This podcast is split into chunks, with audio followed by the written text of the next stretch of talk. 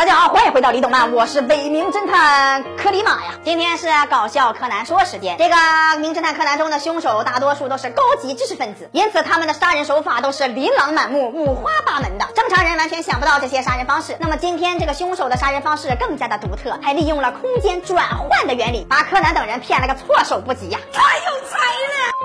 今天的故事是电梯杀杀杀杀杀杀人事件。这集的一开始就告诉了大家，杀人的凶手是一个寸头老娘们儿。只见她穿着一双阿迪豆斯沙滩排球鞋，在一个电梯间里来回踱步，最后还露出了璀璨而又敷衍的笑容。看来她已经准备好了她的暗杀计划，就等着柯南等人来跟她一决雌雄了。说时迟，那时快，小五郎带着柯南和小兰正在集体赶往暗杀现场的路上，还有三分钟抵达战场。因为小兰收到了一个服装大师的邀请，想要让她当服装模特，所以。今天三人一同来凑热闹，看看有没有机会走个 T 台、放个大款什么的。毕竟总是挣死人的钱，有些不太讲究。三人到了现场以后，碰巧那个寸头老娘们也在场，而这个老娘们就是传说中的顶级服装设计大师内衣外川子。内衣外川子一看到名侦探毛利小五郎也抵达了战场，直接被吓出了杀人未遂的表情。而柯南也看到了这个外川子的一举一动，直觉告诉他，今天晚上的离动漫肯定很精彩呀！神经病啊！这时外川子的女助手也抵达了战场，从二人的对话。可以看出，这两人肯定有着不可调节的矛盾。这么一看，死者也就位了，所以众神已归位。今天的谋杀事件即将闪亮登场。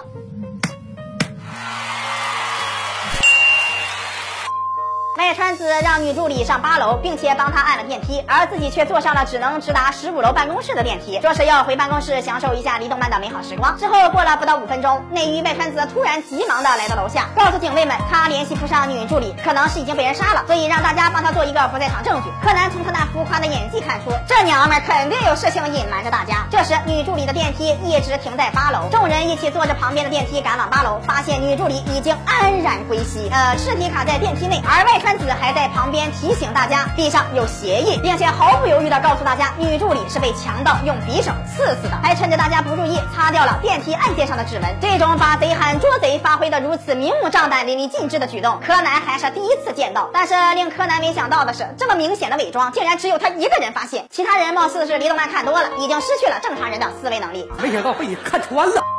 之后，木木警官也抵达了战场。经过一番调查，警察并没有发现任何跟真相有关的线索，因此柯南再次发挥他那无处安放的智慧，仔细的调查了案发现场。柯南发现死者的肩膀头上有明显的折痕，而这个尸体倒在地上的方向，并不像是被人从电梯外行凶的。十五楼的地毯上还有花瓣，并且电梯的按钮有被胶带粘过的痕迹。外川子的办公室里有一束花朵，和刚才的花瓣是同父异母的亲人。柯南简单推算了一下时间，如果外川子来到八楼谋害女助理的话，肯定是要超。超过五分钟的来回呢，就是要十分钟，所以他不可能是去八楼杀的女助理。那么杀人的现场可能就不是八楼了。之后他再重新捋了一下所有的线索，果然一道惊雷劈醒了柯南，他终于分析出了这个利用空间转换的杀人手法，凶手肯定就是内衣外穿死没跑了。之后因为警察没有找到线索，柯南只好再次利用毛利小五郎的躯壳来播撒他那智慧的种子。你这个寸头女子好生大胆，竟敢在我毛利小五郎的眼皮底下犯案！你这个行为可是雪人烤火，鬼打城隍庙。电线杆子上插鸡毛掸呢，十分大胆。首先，为了让案子看起来是强盗杀人，所以你事先准备好了阿迪豆斯牌的沙滩排球鞋，在现场留下了脚印。但是你这个脚印太过于冷静，并不像是杀人犯留下的。最重要的是，为了体现是男性杀人犯，你整个四四四五的鞋也就好了吧？好家伙，你整个六七的，这姚明的脚也就穿个五三的。你是想告诉大家犯人是奥特曼吗？整个案件的经过是这样的：在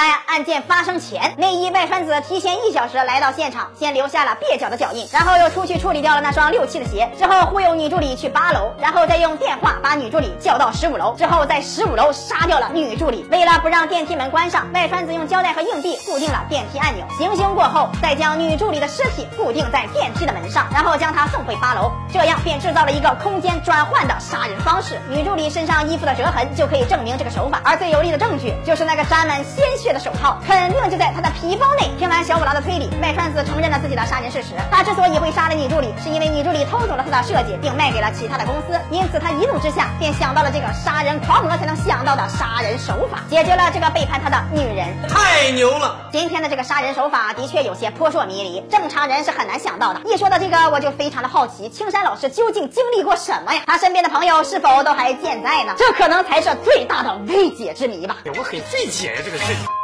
李德曼每天十一点半和四点半都有更新，不要错过精彩节目，咱们下期再见。